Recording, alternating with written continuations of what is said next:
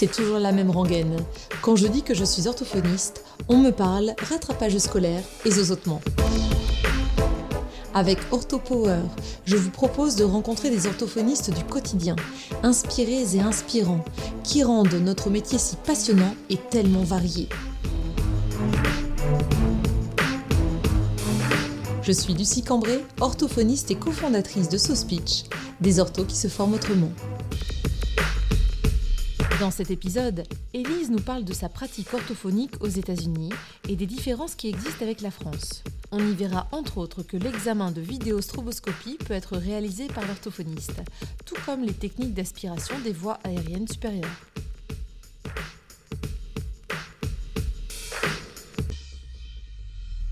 Bonjour Élise. Bonjour Lucie. Je suis ravie de t'accueillir sur ce podcast OrthoPower. Aujourd'hui, nous allons pouvoir euh, parler des spécificités de la pratique orthophonique aux États-Unis. C'est bien ça? C'est bien ça. Super. Est-ce que tu peux te présenter pour les auditeurs, s'il te plaît, Elise alors, je m'appelle Elise Connors, je suis orthophoniste. Été diplômée de l'école de Lyon en 2010. Mhm. Suite à quoi, je suis partie aux États-Unis j'ai continué mes études et j'ai obtenu mon master en orthophonie ici pour pouvoir exercer ici euh, l'orthophonie. Dans quelle ville exerces-tu, Élise?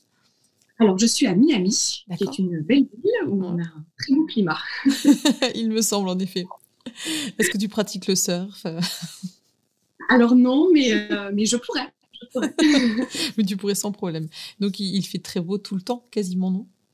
Il fait très beau tout le temps. Euh, la meilleure saison pour venir, je le dis pour les auditeurs qui vont venir à Miami, c'est la saison d'hiver, donc de octobre à fin avril, la saison sèche. Donc c'est le meilleur moment pour venir. D'accord, c'est noté. Quand on aura le droit de voyager, ça nous donnera des, des, idées. Euh, on a tous envie de vacances, je pense. Élise, est-ce que tu peux nous dire euh, d'entrée de, jeu comme ça les, spécificités que, que, tu as pu observer? Parce que tu me disais en off juste avant euh, ce début d'interview qu'en fait, euh, euh, tu pouvais exercer l'orthophonie en France comme aux États-Unis parce que tu as réalisé tes études des deux côtés, en fait, finalement. Oui, alors en fait, les, les, études sont, sont différentes entre la France et les États-Unis. Euh, aux États-Unis, donc c'est comme en France maintenant, il faut un master, mhm. mais le master n'est pas suffisant pour pouvoir exercer. Donc le master ici, c'est 4 ans de licence mhm. plus 2 ans de master. Mhm. La licence doit être faite avec euh, ce qu'on appelle un major, donc une matière principale, qui peut être l'orthophonie, mais pas forcément. il y a ah beaucoup de gens qui font d'autres parcours avant, en audiologie, en, en parcours euh, médical, en psychologie, et qui après réalisent les cours supplémentaires dont ils ont besoin pour pouvoir entrer en master d'orthophonie. Euh, le master en orthophonie, c'est deux ans. Et euh, c'est vraiment à ce moment-là qu'on aborde les pathologies, la rééducation, etc. Et mhm. donc tous les prérequis, la connaissance de l'anatomie, de la physiologie est fait préalablement pendant les années de licence. D'accord, très bien. Une fois qu'on obtient le master, il faut faire un an de stage payé, qu'on mhm. appelle le Clinical Fellowship, qui est une année euh, au cours de laquelle on est supervisé par une orthophoniste agréée par l'ACHA. Donc l'ACHA, c'est l'American Speech and Hearing Association, qui est en gros comme s'il existait un ordre des orthophonistes mmh. nous donne euh, le droit d'exercer et qui vérifie euh, contre un financement assez cher chaque année que l'on fasse notre formation continue et que l'on soit toujours apte à exercer le métier d'orthophoniste. Ah d'accord. Donc, pendant cette année de stage payé, il faut une orthophoniste qui soit agréée par l'achat, qui nous supervise, mhm. réaliser le, nombre d'heures, etc.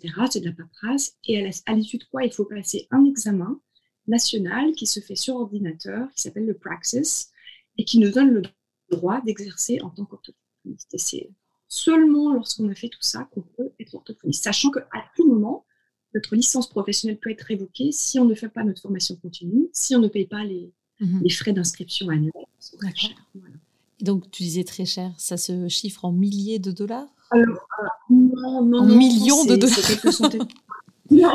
c'est quelques, centaines de dollars par an, mhm. sachant que l'achat nous donne le droit d'exercer au niveau fédéral, au niveau mhm. national aux États-Unis, mais qu'il faut aussi demander une licence professionnelle d'exercice dans l'État où l'on réside. par exemple, moi, en Floride, je paye encore quelques centaines de dollars alors c'est tous les deux ans, ça, se renouvelle. Mhm. pour avoir le droit d'exercer en Floride. Et eux aussi vérifient que j'ai ma formation continue, que je dis Ah oui, donc c'est très surveillé et très, enfin, quelque part, contrôlé, finalement. C'est très contrôlé, sachant que si, par exemple, vu qu'ici tout est régi par, euh, par l'argent, de même qu'en France, mais beaucoup plus ici. Mhm. Euh, il y a eu des, par exemple des cas de fraude, c'est arrivé, c'est arrivé de, orthophonistes qui étaient euh, poursuivis en justice parce qu'ils avaient fait des, déclaré des actes qui n'avaient pas existé, par exemple, dit mhm. bah, tiens, j'ai des patients à telle heure et en fait le patient n'était pas là. Mhm. elles perdent automatiquement le droit d'exercer. C'est très rapide. Il suffit que la, licence professionnelle d'exercice peut être suspendue en un claquement de doigts et D'accord. Waouh. C'est très strict. Très strict, en effet. Et est-ce que les soins sont remboursés par euh, une éventuelle sécurité sociale, euh, enfin qui n'existe pas aux États-Unis, mais en tout cas des, mutuelles euh, que l'on paye privées? Ici, le système de soins est complètement privatisé. Oui, c'est ça. Je sais qu'on a beaucoup parlé de Obamacare, donc qui est mhm. la loi en fait qui a obligé chaque individu à posséder une assurance de santé, donc la payer par ses propres moyens si l'employeur ne la fournit pas.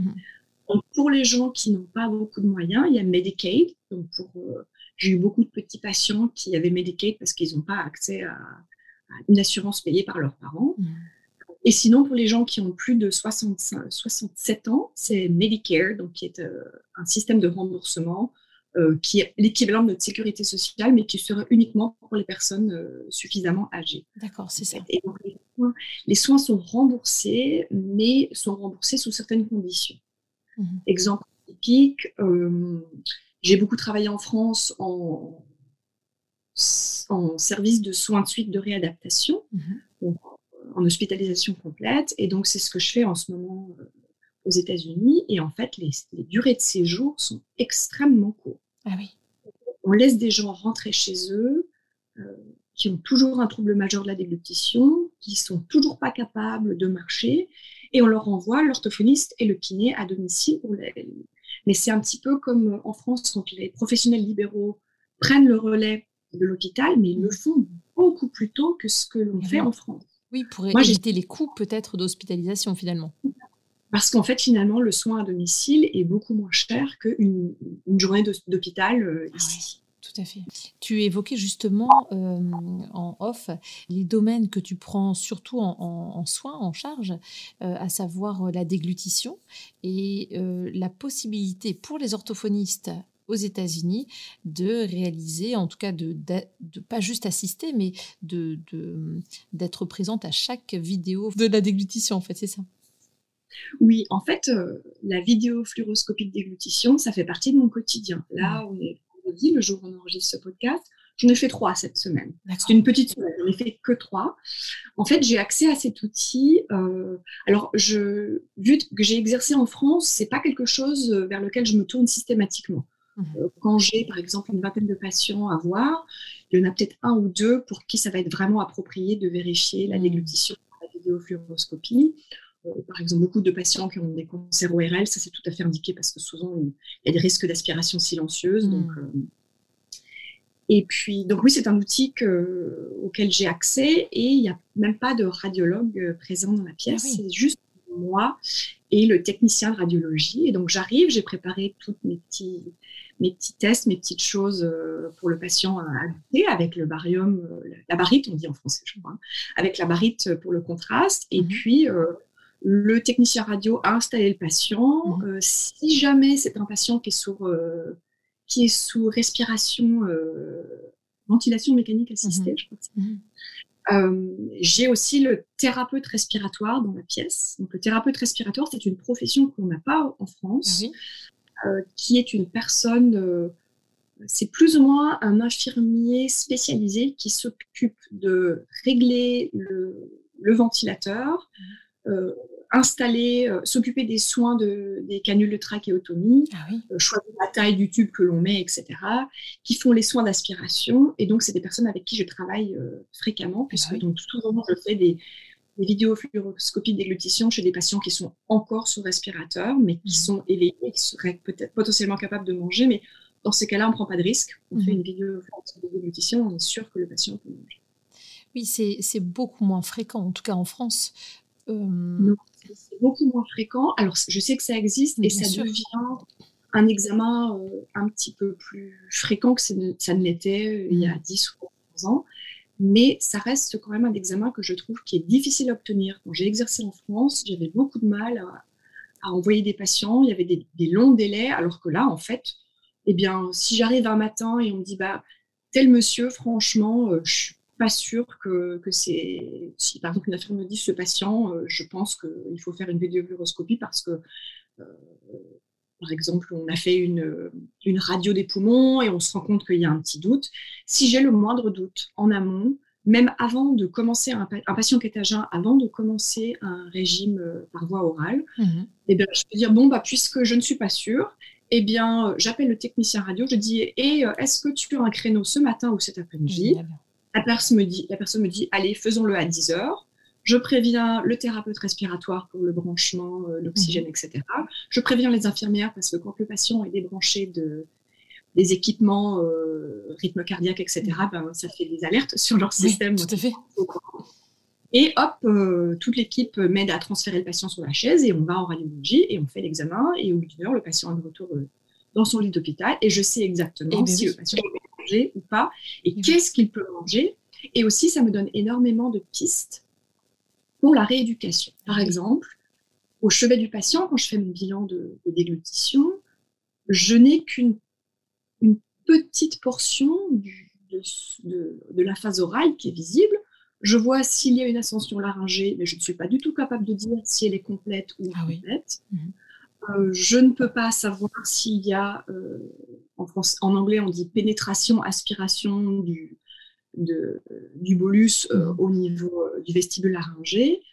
Et ça, je ne le vois pas du tout. Et donc, on passe à côté des aspirations, des fausses routes silencieuses, mmh. facilement. Et puis, là, avec l'examen, je peux voir, par exemple, si le patient a des difficultés de rétraction, de rétraction de la base de langue, oui. ça, je le vois. Je peux voir si je peux travailler, mettons, dans un cas typique, je vois, déjà, je schématise en gros, est-ce que le patient a un déficit au niveau de la phase orale? Je vois beaucoup plus de choses au niveau de la phase orale sur la vidéofluoroscopie. Est-ce qu'il y a par exemple une partie du bolus qui s'échappe sur les côtés? Est-ce qu'il y a quelque chose qui s'échappe au niveau postérieur, une, ce qu'on appelle une fuite pharyngée postérieure mmh. On peut voir jusqu'où ça va. Est-ce que ça descend jusqu'au niveau de, l'espace valléculaire ou sur l'épiglotte Est-ce que ça va jusqu'au niveau des sinus piriformes Donc tout ça, ce sont des indications qui sont précieuses pour la rééducation. Tout à fait. Donc, si le patient a un déficit dans la phase orale, on peut travailler spécifiquement ça. Et je vais voir les, composants de la phase euh, pharyngée qui sont, qui sont atteints. Est-ce qu'il y a un défaut de protection des voies aériennes supérieures? Et est-ce qu'en changeant la position, vraiment, c'est efficace? Euh, J'ai le souvenir, quand euh, j'ai commencé à exercer il y a un petit moment déjà, dans mes lieux de stage, on me disait toujours, bon, eh ben, on demande aux patients de faire une flexion intérieure de tête, d'amener le menton jusqu'à la poitrine, mhm. parce que du coup, ça protège les voies aériennes supérieures. Mhm. Oui, mais non. En fait, ah ça marche chez peut-être 30% des patients. Ah bah tu m'apprends quelque chose, parce que la posture de sécurité, c'est encore ce que je conseille. en fait, c'est pour ça que j'en parle, parce que c'est quelque chose j'ai beaucoup parlé avec mes anciens collègues français et en fait, on n'a pas accès à cette connaissance. Mmh. Euh, par rapport aux positions de sécurité, il y en a plusieurs. Donc, il y a la flexion de menton qui s'amène jusqu'à la poitrine. Mmh. Et il y a aussi euh, la rétraction du menton. Donc, si je me mets de profil, mmh. ça me fait un petit peu un triple menton, qui est celle qui protège le mieux les voies aériennes supérieures. Donc, de faire ça et pas ça, ça protège dans la plupart des cas, beaucoup mieux les voies aériennes supérieures. Mais ça, j'ai aucun moyen de savoir. Mhm. si je fais une vidéo fluoroscopie ah oui, c'est ça. En live, je peux dire au patient, bon bah, j'ai vu ce qui se passe, mhm. essayons avec le même type euh, de liquide ou le même type de solide, mettez maintenant votre, euh, votre tête comme ça. Et donc, toutes ces positions compensatoires, je peux savoir si réellement elles sont efficaces. Alors, je sais qu'au niveau, au niveau clinique, quand on a beaucoup d'expérience, on a quand même la capacité de définir si ces positions sont efficaces, mais avec cet examen, on est sûr de ne pas se tromper. Ah, ça, évite un peu cette zone grise d'hésitation mmh. qui existe. Super. Et est-ce que tu as une formation euh, complémentaire euh, pour apprendre à, analyser ce que tu voyais lors de ces vidéos fluoroscopie en fait de la déglutition Oui, alors euh, j'ai fait une formation qui est vraiment passionnante, mais qui, était assez difficile en fait. mmh. qui s'appelle le MBS-IMP, donc c'est le Modified Barium Swallow Impairment Profile, mmh. qui est un, protocole standardisé euh, de, passation de vidéofluoroscopie de déglutition. Donc, euh, on nous apprend à quel type de liquide on utilise en premier, quelle quantité, et puis c'est une technique d'analyse point par point des mmh. éléments de la déglutition que l'on observe sur l'écran. Donc, ça va être, il va y avoir un score. Est-ce que le patient, par exemple, a une bonne fermeture labiale? Est-ce qu'il y a une fuite antérieure? Mhm. Est-ce que le patient est capable de garder le bolus sur la surface de la langue ou est-ce qu'il y a des, petits morceaux qui s'échappent sur les côtés? Mhm. Est-ce qu'il y a déjà du matériel qui s'échappe au niveau postérieur avant la déglutition. Mhm. Est-ce qu'il euh, y a une bonne rétraction de la base de langue? Est-ce que les constricteurs pharyngés euh, produisent un bon système de, pression qui permet de, de squeezer le matériel euh, est-ce qu'il y a une bonne ouverture, par exemple, du sphincter supérieur de l'œsophage, en lien en général avec euh, l'excursion euh, laryngée dans, un mouvement antéro-supérieur Donc tout ça, c'est des choses que j'observe. Et puis, alors ce que je ne fais pas actuellement, mais qui fait partie de la formation, normalement, on voit souvent le patient de, pour une vue latérale, mmh mais la bonne pratique aujourd'hui qu'on essaie de développer aux États-Unis, qui ne se fait pas partout, c'est aussi de prendre le patient de face pour lui demander d'avaler le bolus parce qu'on voit aussi les contractions euh, au niveau des, constricteurs pharyngés. tout à fait. et on va voir aussi comment le bolus descend au niveau eh de l'œsophage. Parce qu'il ne faut pas oublier la, partie œsophagienne de la déglutition. Mhm. On peut avoir une personne qui a une déglutition qui a l'air complètement saine mhm. et qui va avoir une achalasie ou des choses au niveau de la constriction des, muscles euh, et des fibres au niveau de l'œsophage qui va faire que bah, si ça ne descend pas, que ça n'entre pas jusqu'à l'estomac, potentiellement ça peut remonter mm-hmm. et conduire à une fausse route secondaire avec du matériel qui mm-hmm. passe au niveau. Euh, et oui. Et du coup, le péristaltisme qui se ferait pas bien jusqu'à l'estomac, ça, on peut pas le savoir quand on a juste euh, un regard direct sur la déglutition du patient, en effet. Exactement. Donc, mm. c'est quelque chose. Alors, ça, ça fait partie des bonnes pratiques que je devrais faire aux États-Unis, mais à l'heure actuelle, dans l'hôpital où je travaille, mm. ça ne se fait pas. Et donc, je suis en train de batailler pour que ça se fasse, mais ça fait partie de notre routine. Mais déjà, euh, c'est super d'avoir accès aussi facilement à ces vidéos de la déglutition, vraiment. Et il y a d'autres pratiques, tu me disais, euh, euh, que, qui sont plutôt de l'ordre de la phoniatrie, que, auxquelles tu as accès, comme les orthophonistes aux États-Unis. Est-ce que tu peux nous en dire davantage, euh, Élise? Ben Oui, donc, euh, alors c'est pas quelque chose que j'utilise au quotidien parce que j'ai très peu de patients que je vois pour mhm. la voix, mais euh, il y a beaucoup d'orthophonistes aux États-Unis qui utilisent de façon courante la vidéostroboscopie laryngée. et alors pas avec l'endoscope nasal, mais avec l'endoscope oral, pardon, oral, qui permet du coup de recréer le, principe du stroboscope, c'est exactement comme en boîte de nuit, une lumière qui clignote. Et ça, en, choisissant la fréquence euh, de, clignotement de cette lumière, ça permet de recréer de façon artificielle le, le, mouvement de vibration des cordes vocales à la phonation. Parce qu'en en fait, ça va tellement vite, évidemment, on ne peut pas le voir. Mais avec, en calant cette lumière sur la fréquence fondamentale de mmh. vibration du patient, ça permet d'avoir cette illusion et donc on va voir les, cordes vocales, les plis vocaux qui s'ouvrent et qui se ferment mmh. et on va pouvoir euh, bah, demander au patient de réaliser certaines tâches et ça permet de voir beaucoup de choses. par exemple, un module, on va le voir tout de suite. Mmh. Euh, même ne serait-ce qu'une euh, difficulté avec du, mucus qui va se mettre sur les cordes vocales, un patient par exemple qui aurait des allergies, etc., mmh. on va le voir beaucoup. C'est un outil qu'on utilise de façon quotidienne ici et qui ne nécessite pas forcément la présence d'un ORL. Oui, c'est ça qui est très intéressant. Les images sont systématiquement envoyées à l'ORL parce mhm. qu'il faut techniquement, même si nous, on est capable de voir s'il y a un nodule, s'il y a euh, euh, des lésions, on n'est pas capable, on n'a pas le droit de diagnostiquer et de dire je vois qu'il y a un kissing nodule et donc non, ça c'est l'ORL qui va voir l'image et qui va dire je vous confirme que pour mm. ce patient, il y a. Mais nous, on le voit, on a la confirmation sur le plan médical, et nous, en tant que paramédicaux, on peut commencer notre rééducation et on voit beaucoup plus de choses avec l'image. Après, ça, le, bilan de voix ne se résout pas du tout à utiliser cet outil, mais c'est en complément et ça permet de, de voir ce qu'il en est, sachant que lorsque on a cet outil à disposition, ça va beaucoup plus vite que d'attendre, par exemple, un mois, que l'ORL voit le patient.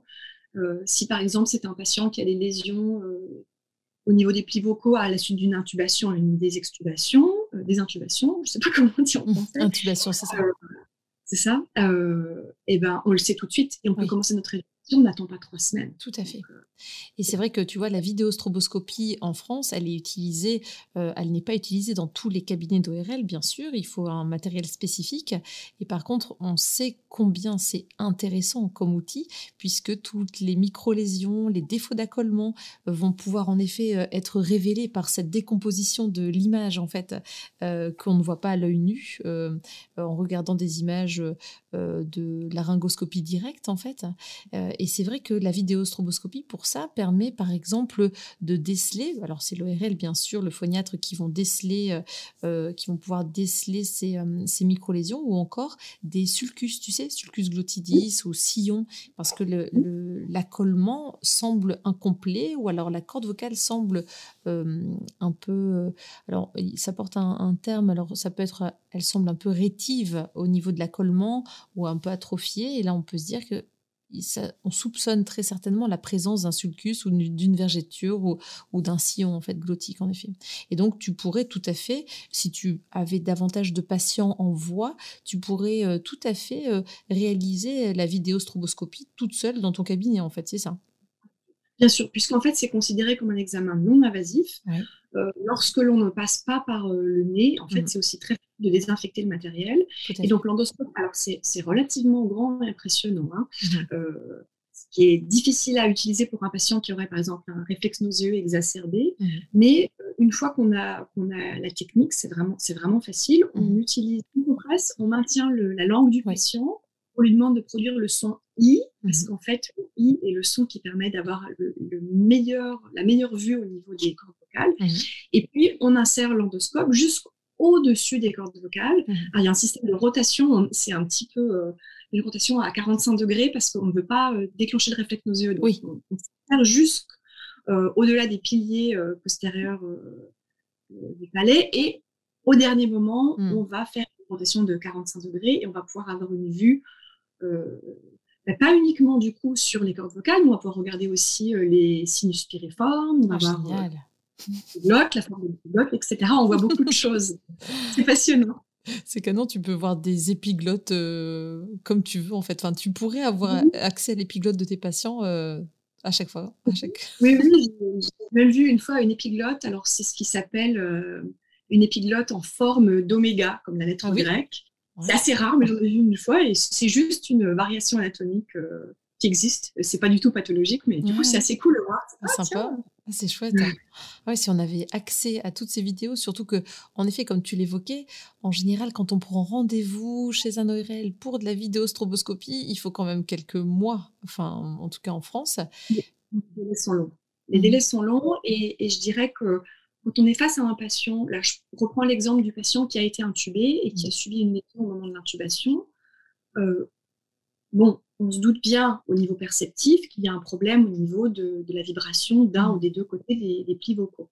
Par contre, si on n'a pas la visualisation, on ne sait pas si la corde, elle est mobile mais elle bouge mal, on ne mmh. sait pas si euh, elle est complètement, euh, complètement euh, bloquée, est-ce qu'elle est ouverte? Et en quelle position elle est ouverte, parce que si c'est près de la position médiane, on peut espérer qu'avec la rééducation, les choses se mettent en place. Mais si c'est en position ouverte, complètement bloquée, peut-être mhm. qu'il va falloir de la chirurgie pour aider le patient. Donc ça, on le sait tout de suite. Et on peut dire au patient, on ne sait pas comment ça va évoluer, mais il n'empêche que ce que j'observe, ce sont ces choses-là, et que mon pronostic est le suivant. Et en fonction de ce qu'on observe, on peut quand même euh, c'est beaucoup plus efficace au niveau de la mmh rééducation.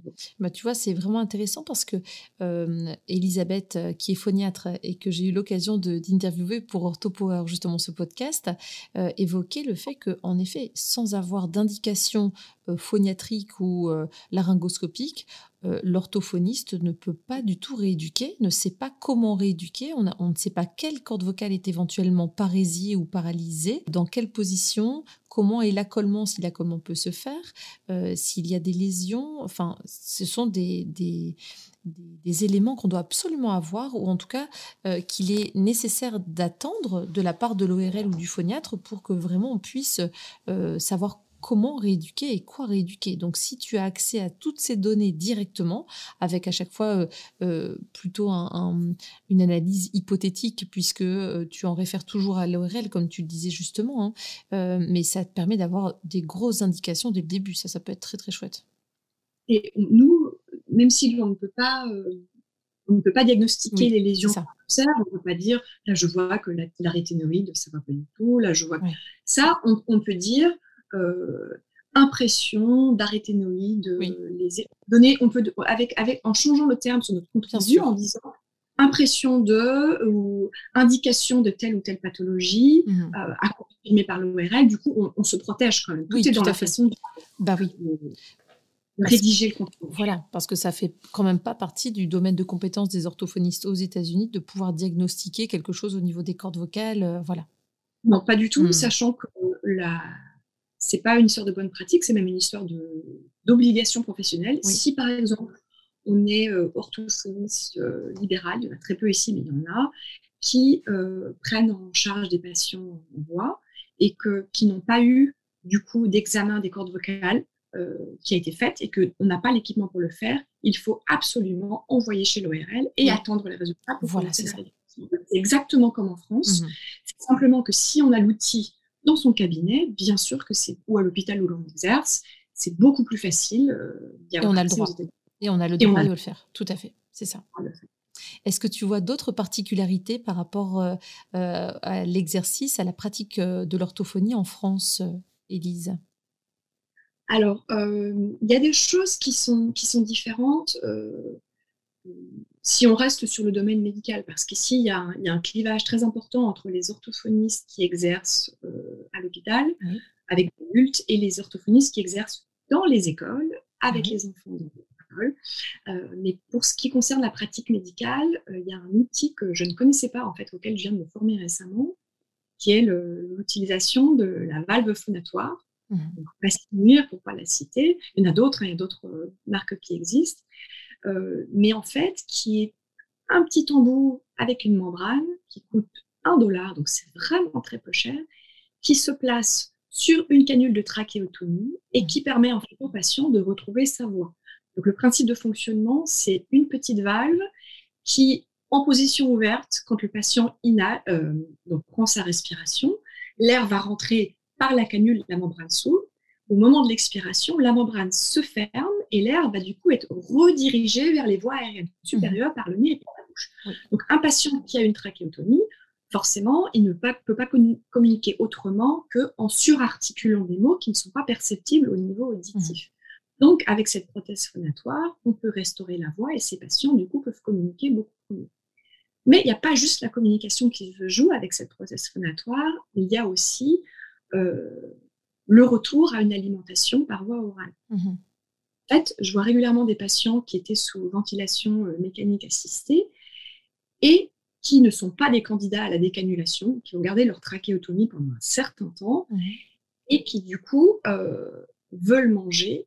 En leur... Alors il y a un moyen de placer cette valve, soit si le patient a un système de masque qu'on place sur la trachéotomie qui est relié du coup euh, à, de l'oxygène supplémentaire, mhm. ou si le patient est sous ventilateur, il y a un moyen de mettre cette valve, cette valve dans le tuyau, euh, au sein même du tuyau de, la ventilation mécanique assistée, mhm. qui permet quand même au patient d'utiliser cette voie. Et euh, on l'utilise et ça permet au patient, du coup, d'améliorer ses capacités au niveau de la déglutition. Alors, ça ne se fait quand c'est le patient n'est pas sous ventilateur. Il faut absolument que si le patient a une canule qui a un ballonnet, que le ballonnet soit complètement dégonflé. Mhm. C'est le, premier, la première étape, c'est de s'assurer que le patient peut tolérer cette, euh, cette, euh, ce ballonnet dégonflé complètement. Mhm. En général, le médecin va nous envoyer un, une demande d'évaluation de l'utilisation de cette valve en préalable à notre évaluation de la déglutition. et on va attendre que le patient soit capable pendant un ou deux jours de tolérer cette valve, sachant qu'il y a parfois un effet au niveau des sécrétions. Certains patients ont trop de sécrétions et, donc ça requiert quand même une, aspiration bah, endotrachéale du coup dans ce cas-là euh, très important. Donc en fait, hmm. ce sont des actes que je ne faisais pas en France. Et là, par exemple, euh, de façon routinière, quand je fais l'évaluation euh, pour l'utilisation de cette valve phonatoire avec un patient, on va me demander de réaliser une aspiration endotrachéale. Donc il y a un kit stérile qu'on utilise. J'ai mon petit cathéter et je vais l'insérer dans la canule de trachéotomie et je vais aspirer les sécrétions euh, avant même de placer la valve phonatoire. Parce qu'en fait, sinon, au niveau des jeux de pression, ah la valve peut ne pas tenir en place et puis le patient peut avoir des difficultés à contrôler son oxygène. Donc, avant même de la placer, il va falloir que je mesure le nombre de cycles respiratoires par minute. Mhm. Euh, j'ai bien sûr tout un tas de, capteurs qui me permettent de savoir le taux d'oxygénation du patient, son rythme cardiaque, mais aussi j'observe sa couleur et j'observe sa difficulté ou pas à respirer quand je place la valve. Et eh oui patients souvent qui, qui vont être capables de, de parler alors qu'ils ne le pouvaient plus. Et ça, c'est fantastique. J'ai des patients qui me disent, mais c'est Jésus qui vous envoie. Et, d'entendre ça, on sait qu'on concrètement, avec juste une hmm. petite valve, un dollar, on a changé le oui, c'est ça, c'est que c'est aussi euh, accessible à, la plupart des patients, du coup, qui seraient euh, euh, potentiellement, tu vois, équipés de ce type de valve, là, ce n'est pas une question financière. Non, c'est pas une question financière et même ça, ça épargne de l'argent à l'hôpital. Parce qu'en fait, le coût d'une canule de trachéotomie est très cher. Je crois que ça se chiffre peut-être autour de 10 000 dollars par jour d'hospitalisation. Waouh! Sachant que l'utilisation de cette valve phonatoire augmente la vitesse de décanulation. Donc on mmh. gagne, peut-être qu'on gagne une semaine, mais une semaine où le patient peut communiquer puis plus rapidement manger par voie orale, ça permet de limiter l'atrophie des muscles euh, mmh. au niveau de la déglutition et ça permet aussi de lui, procurer un confort de vie parce qu'en fait, quand on ne peut pas communiquer et qu'on ne nous comprend pas, mmh. c'est quand, même, quand même vraiment difficile. C'est des patients qui sont des événements traumatisants. L'intubation et le coma induit pendant l'intubation, c'est quand même des choses euh, qui sont assez traumatisantes. Et je pense à ça surtout en période de Covid, parce que j'ai beaucoup, beaucoup de patients, même jeunes, mmh. euh, qui sont survivants du Covid, qui ont été intubés, des extubés, qui ont eu de la canule de trachéotomie et qui ont eu, du coup, euh, le tube de gastrostomie pour être alimenté pendant parfois 8 semaines. Et, euh, je les vois au chevet de, de leur lit d'hôpital et je suis la, la première à les autoriser à parler grâce à cette valve. Oui on puisse les comprendre. Et puis les premiers, à la première à les autoriser à, à remanger. Mmh. Donc c'est des grosses, grosses étapes pour ces patients. Oui, et chargé d'émotions très certainement aussi. Oui, oui, oui. J'ai, en fait, euh, j'ai un petit peu l'impression d'être euh, l'orthophoniste qui arrive avec sa baguette magique. Et ce que mmh. je leur dis, c'est, en fait, moi, je suis juste là pour vérifier que vous étiez un bon candidat pour ce système. le médecin juge que vous étiez peut-être prêt, et donc je suis là pour vous aider, mais c'est vous qui faites le travail. Oui moi, je suis juste la petite baguette magique pour aider, mais mmh c'est tout. Tu fais bien de les replacer dans leur, euh, dans leur statut d'acteur de, la prise en soin, de la prise en charge. C'est vraiment leur rééducation et c'est eux qui sont à l'origine de tout ce qui est gagné et tout ce qui est fait en fait. Tout à fait, tout à fait. Mmh. Moi, je suis juste, euh, comme je dis en anglais, c'est toujours the little push, le petit, le petit, euh, la petite poussée qu'on a derrière mmh. nous pour les aider à avancer vers la guérison, vers l'amélioration de, de, leurs difficultés. Mais c'est eux qui font le travail. Nous, on ne fait rien en tant qu'orthophoniste, à part utiliser notre expertise pour les aider justement à trouver euh, le chemin vers l'amélioration de leurs conditions. Eh oui. Est-ce qu'il y a d'autres domaines dans lesquels tu sens une différence euh, par rapport à la France? Parce que tu me disais que tu restais en contact avec bien sûr des, orthophonistes, des amis en, France, qu'il t'arrivait aussi de revenir parfois en France, c'est ça? Est-ce que tu exerces parfois dans ces cas-là quand tu reviens? Oui, alors quand je reviens, j'exerce et j'exerce systématiquement euh, en salariat auprès d'une population adulte. Mmh. C'est mon domaine de prédilection et, d'intérêt personnel. Euh, Donc, j'ai travaillé en, centre de soins suite de réadaptation, euh, en NPR. J'ai travaillé euh, à l'hôpital. J'ai travaillé une fois pendant, quasiment un an dans un grand hôpital où donc j'intervenais aussi bien en réa qu'en pneumologie, qu'en neurologie, etc. Euh, et puis là, euh, mon dernier poste en France, c'était euh, dans un hôpital gériatrique. D'accord. Mmh. J'étais très triste de repartir aux États-Unis parce que j'ai adoré ce boulot, j'ai adoré l'équipe. Enfin, à chaque fois, c'est un petit peu un crève-cœur parce mmh. que du fait de la, la, profession de mon conjoint, on change beaucoup de continent et à chaque fois, je lis des, des liens forts avec l'équipe où que je mmh. sois et donc à chaque fois, il faut que je change de travail. Donc, ah oui. Mais ça m'apprend à m'adapter et c'est c'est pas toujours que négatif non plus. Et là, tu es en Floride depuis combien de temps alors du coup, Élise?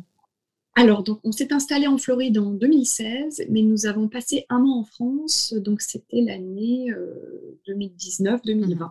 D'accord. Et donc, nous sommes revenus euh, au plus fort de l'épidémie de Covid, euh, voilà, l'année dernière, qui a été un petit peu compliqué parce que j'étais enceinte à l'époque, donc voyager enceinte pour le mhm. Covid, Mais bon, bref, j'ai fait les allers-retours un petit peu entre, les deux D'accord. Et tu disais que les orthophonistes aux États-Unis intervenaient dans les écoles auprès des enfants, c'est ça? Oui. Alors en fait, il y a une autre partie de la profession ici qui se fait euh, dans les écoles. Mmh. À la différence de la France, où la majorité des troubles des apprentissages sont suivis soit en centre spécialisé, mmh. soit IME et compagnie, CMPP, ou euh, en libéral, en fait, il y a peu d'orthophonistes libéraux aux États-Unis. La majorité des orthophonistes sont salariés et sont salariés soit d'hôpitaux, soit euh, d'écoles. À l'école, on fait de l'orthophonie. De façon très surprenante, il y a peu d'orthophonistes qui s'occupent euh, des troubles du langage écrit. Ah Ça, je sais que c'est très surprenant, alors que cela fait partie de notre champ de compétences ici. Mais euh, la formation initiale n'est vraiment pas orientée sur les troubles spécifiques du langage écrit l'emphase est vraiment mise sur euh, les troubles de langage oraux et euh, tout ce qui peut être un facteur favorisant des troubles spécifiques du langage écrit. Par exemple, un enfant qui va rentrer dans le langage écrit avec un niveau de langage oral euh, que l'on considère comme satisfaisant mais qui n'a jamais été bilanté, et en fait que lorsque l'on fait le bilan, on se rend compte que le patient est quand même en dessous de, ce qui est attendu, la norme pour son âge le fait d'avoir très peu de mots de vocabulaire, ça va euh, forcément complexifier sa compréhension du langage. Si on a très peu de mots, on, sera moins à même de décrypter le mot que l'on lit et de mmh. deviner si on ne connaît pas. Mmh.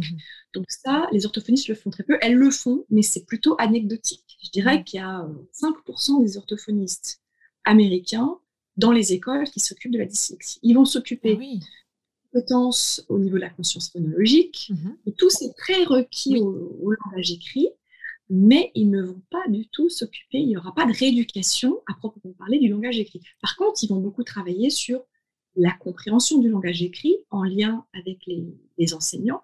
Mais euh, au-delà de la, du travail sur la compréhension, il n'y aura pas de travail sur le déchiffrage, sur le décollage. C'est mmh. rigolo parce que quelque part, on pourrait se dire que le fait que les orthophonistes aux États-Unis interviennent dans les écoles pourrait donner un amalgame fou entre l'apprentissage du langage écrit et, et l'orthophonie, qui est une, une, pratique paramédicale et une thérapie. et en fait, finalement, peut-être que les champs sont bien séparés, étant donné que le boulot de l'enseignant, c'est bien le déchiffrage et la mise en place du langage écrit, du code écrit, alors que l'orthophoniste est là juste pour juste pour les troubles de la compréhension et de, la phonologie. Et donc, finalement, tout est bien plus clair, peut-être?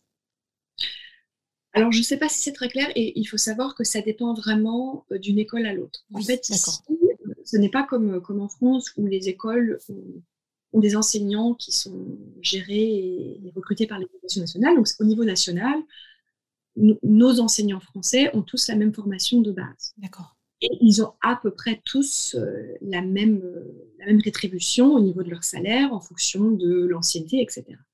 Aux États-Unis, les orthophonistes, de même que les enseignants, sont payés par l'école directement, par donc écoles ou des districts, donc c'est des écoles regroupées entre elles par mmh. région, et euh, ces écoles sont financées par les impôts locaux.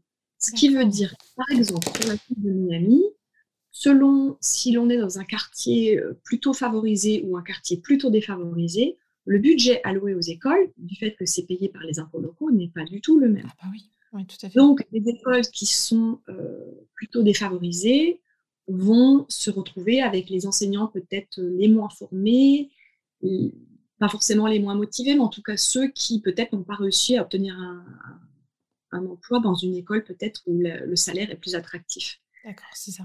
Donc pour les orthophonistes, c'est la même chose, mais euh, nous avons la chance d'être euh, que nos, salaires soient financés au niveau fédéral, donc au niveau national, parce qu'aux États-Unis, euh, il y a une loi qui, qui est l'acte du No Child Left Behind. Aucun enfant n'est laissé à derrière, ce qui sous-entend que tous les enfants quel que soit leur degré de handicap, doivent être scolarisés mmh. dans une école. Et donc les écoles, si elles ont le budget pour, bien évidemment, mais la plupart sont obligées puisqu'elles ont ces financements fédéraux, vont avoir des classes spéciales, mais dans une école d'enfants tout venant. Mmh. Donc par exemple, un enfant qui va avoir un, euh, un polyhandicap et qui aura besoin d'aller à l'hôpital peut-être un mois sur deux, quand il va être à l'hôpital, il va aller dans sa classe avec euh, son fauteuil, avec son enseignant spécialisé, et donc l'orthophoniste va intervenir directement avec ce patient. Euh, et ça va être la même chose pour euh, tous les, troubles développementaux et tous les degrés de, dire, de handicap. Donc ça peut aller du simple chuintement, zozotement, au euh, patient polyhandicapé qui va se retrouver à quand même être scolarisé à l'école. Donc ça, c'est une grosse différence et c'est c'est pas juste un principe théorique, c'est aussi une question de moyens. Hmm. J'ai eu l'occasion dans ma carrière de travailler avec des classes d'enfants euh, porteurs d'autisme sur le trouble du spectre autistique profond, donc qui avaient besoin de beaucoup, beaucoup d'aide pour pouvoir euh, entrer dans les apprentissages. Et j'avais une classe avec quatre enfants et cinq adultes. Cinq adultes s'occuper d'eux à plein temps. Donc, si, quand je raconte ça, euh, euh, ça, fait un petit peu pâlir d'envie nos enseignants et nos, collègues orthophonistes en France, parce qu'en fait, il n'y a pas juste la théorie, c'est très très bien de vouloir intégrer les enfants euh, porteurs de handicap à l'école. Ça paraît, en fait, ça, paraît aller de soi. Mmh Sauf que derrière, il faut des moyens. Bah oui, tout à fait tenable, et puis pour que le, la personne puisse quand même euh, apprendre quelque chose. Et donc, hmm. j'entends euh, quand j'ai vu ce ratio d'adultes et d'enfants, euh, moi, j'ai vu des enfants qui étaient diagnostiqués autistes profonds. Alors, j'aime pas trop ces, ces étiquettes, hein, mais quand ils étaient peut-être à l'âge grande section CP, mmh et grâce à un cursus adapté, avec un gros investissement de l'équipe enseignante et surtout un grand nombre d'adultes par rapport au nombre d'enfants, c'est des enfants qui terminent euh, avec un bac en poche. Mhm.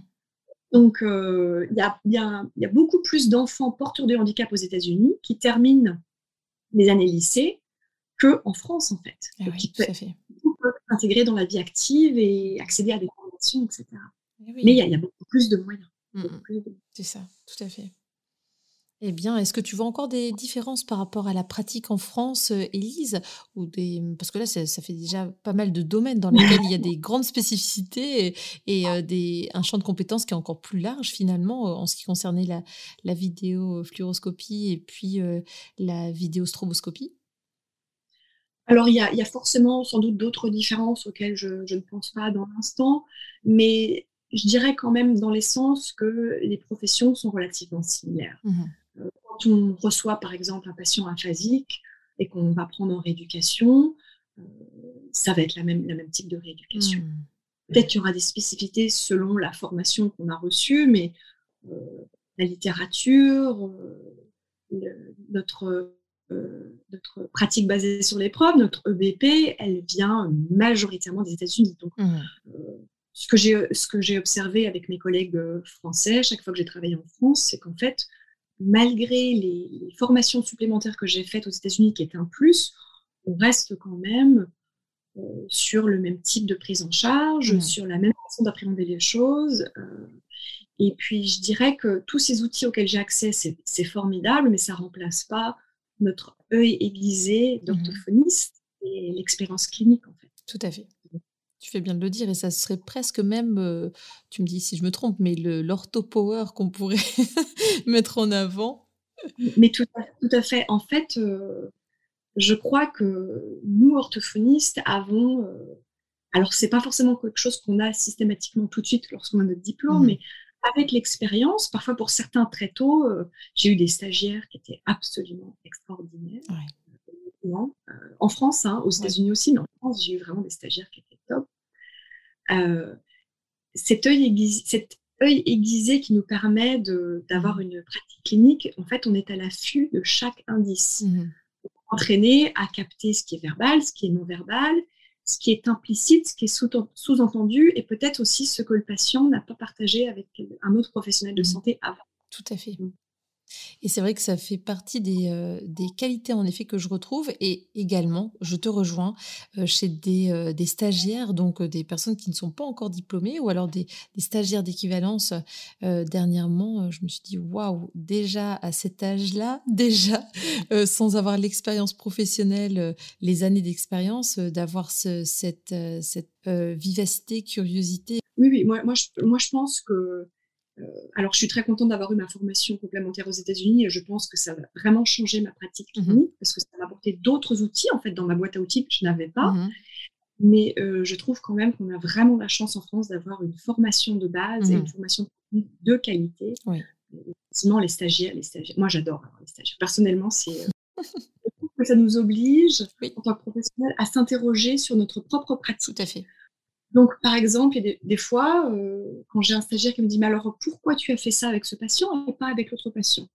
Euh, Eh bien, j'aime bien avoir sous le coude euh, des données scientifiques et des mmh. publications, dire, ben, en fait, ça, je l'ai appris dans ma formation initiale. Mmh et ça, par contre, je l'ai appris dans ma formation initiale, mais je ne le fais plus parce qu'on m'a montré qu'en fait, ça ne servait à rien ou que finalement, c'était pas corrélé avec des faits, mais mmh plutôt par une intuition. Et même si on utilise notre intuition et notre euh, pratique clinique euh, et à cet œil aiguisé dont je parlais, il n'empêche qu'on ne peut pas se baser uniquement sur des suppositions et des hypothèses. On peut aussi se baser sur des preuves et en l'occurrence des publications. je suis assez fan de, publications et grâce à ma profession euh, et à mon exercice ici, j'ai accès à beaucoup plus de publications que, quand je suis en France. Donc, ça, c'est vraiment quelque chose je pense que j'ai de la chance. Je sais que mmh. c'est pas forcément facile d'avoir accès à des publications scientifiques et ce qui, se fait de plus récent sur certains domaines. Mmh. Qu'est-ce que tu pourrais conseiller, Elise, aux personnes qui auraient euh, envie, qui rêveraient euh, d'exercer aux États-Unis? Est-ce qu'il y a une équivalence à effectuer euh, Est-ce qu'on peut faire un remplacement comme ça de trois mois aux États-Unis? Alors, dans, dans l'idéal, ce serait, ce serait fantastique. Malheureusement, dans la réalité, c'est beaucoup plus complexe du fait de cette autorisation professionnelle d'exercice qui est donnée par euh, alors, la première chose à se poser la question, parce que j'ai souvent des, via les réseaux sociaux des contacts avec des, orthophonistes qui soit ont envie de partir aux États-Unis parce que c'est leur rêve, ou soit mmh. vont être montés parce que leur conjoint ou mmh. conjointe euh, va exercer là-bas. Alors, euh, le parcours d'équivalence est compliqué mais pour ceux qui sont titulaires du niveau master, mhm. les chanceux qui ont réussi à avoir leur master après, donc euh, c'était quoi la première année? C'était 2015, je ne sais plus. Euh, oui, c'est oui. récent. C'est récent, ça date d'il y a quelques années. Il y a eu une année blanche où il n'y a pas eu d'orthophonistes qui sont sortis. Euh, et donc, je pense que c'est, oui, j'espère ne pas me tromper, on va dire il y a quelques années, en effet. Et donc, pour ceux qui ont un master, en théorie, il serait possible, par euh, une évaluation de leur diplôme et de leur relevé de notes, et, etc., de faire une reconnaissance de leur master au niveau master ici. Même si, je le rappelle, c'est six ans ici et c'est cinq ans en France, donc euh, c'est encore euh, une supposition. À la suite de quoi, il va quand même leur falloir faire ce, un an de stage payé et passer l'examen national, le Praxis, pour avoir le droit d'exercer. Mmh donc, euh, c'est pas infaisable, mais pour quelqu'un qui viendrait s'installer aux États-Unis, ça vaut le coup. Honnêtement, euh, c'est vraiment quelque chose de, positif. Moi, je suis extrêmement chanceuse d'avoir pu continuer mon, mon métier que, j'adorais vraiment quand j'étais en France et de pouvoir continuer à l'exercer ici. Par contre, pour quelqu'un qui viendrait pour un an ou deux, honnêtement, les procédures sont tellement coûteuses et mmh. laborieuses que ça, me paraît quand même compliqué. Tout à fait. Mais il ne faut, pas, faut pas oublier aussi qu'il y a beaucoup d'orthophonistes qui euh, exercent euh, de façon non officielle ici parce qu'il y a un vrai besoin. Il y a des mmh. villes où il y a une population francophone expatriée avec des enfants qui ont des troubles des apprentissages ou des adultes qui ont une aphasie et en fait qui ne trouvent pas d'orthophonistes américaines qui puissent les prendre en charge en français. Donc, moi, je suis plutôt de, du côté de, des gens qui sont... Euh, euh, je, soutiens la volonté des orthophonistes expatriés à travailler euh, même un petit peu de façon dissimulée ou en tout cas de, sans avoir l'autorisation officielle. On peut très bien se déclarer coach de voix ou coach d'apprentissage ah, et faire ces rééducations parce qu'il y a un vrai besoin. un vrai, besoin de la communauté expatriée. Donc, euh, moi, honnêtement, s'il euh, il y a une orthophoniste française qui vient s'installer à Miami et qui n'a pas le droit d'exercer, mais moi, je serais ravie. Je vais lui envoyer plein de gens. le message est passé. voilà, j'ai aucun problème avec ça. Mm. Je pense que on, est quand même dans une situation où il faut répondre mm. aux besoins de soins. Et quand il y a un besoin et qu'il y a quelqu'un qui est compétent, il faut, il faut répondre à ce besoin. Oui, tout à fait. Très bien. Merci beaucoup pour cet échange passionnant, Élise. Eh bien, écoute, euh, je te remercie de m'avoir reçu. C'était avec grand plaisir. Ça nous permet d'avoir euh, une vision un peu plus euh, précise des pratiques orthophoniques aux États-Unis. Et est-ce que éventuellement, je peux mettre ton contact sous cet épisode de podcast si des personnes veulent te contacter? Bien sûr, avec plaisir. Super, merci beaucoup Élise. Et eh bien, bonne continuation. Et puis, qu'est-ce qu'on pourrait te souhaiter? Bonne continuation. Et puis, euh, la fin du Covid. La oui, fin du COVID. ça serait pas mal. Oui, ça fera du bien. Ça fera du bien, en effet. Merci beaucoup, Elise. À bientôt. Au revoir. Au revoir. Voilà, j'espère que ce nouvel épisode d'OrthoPower vous a plu. Si c'est le cas, je vous invite à vous abonner sur votre plateforme de podcast favorite, d'y laisser un commentaire et une note 5 étoiles pour que notre métier soit connu et reconnu.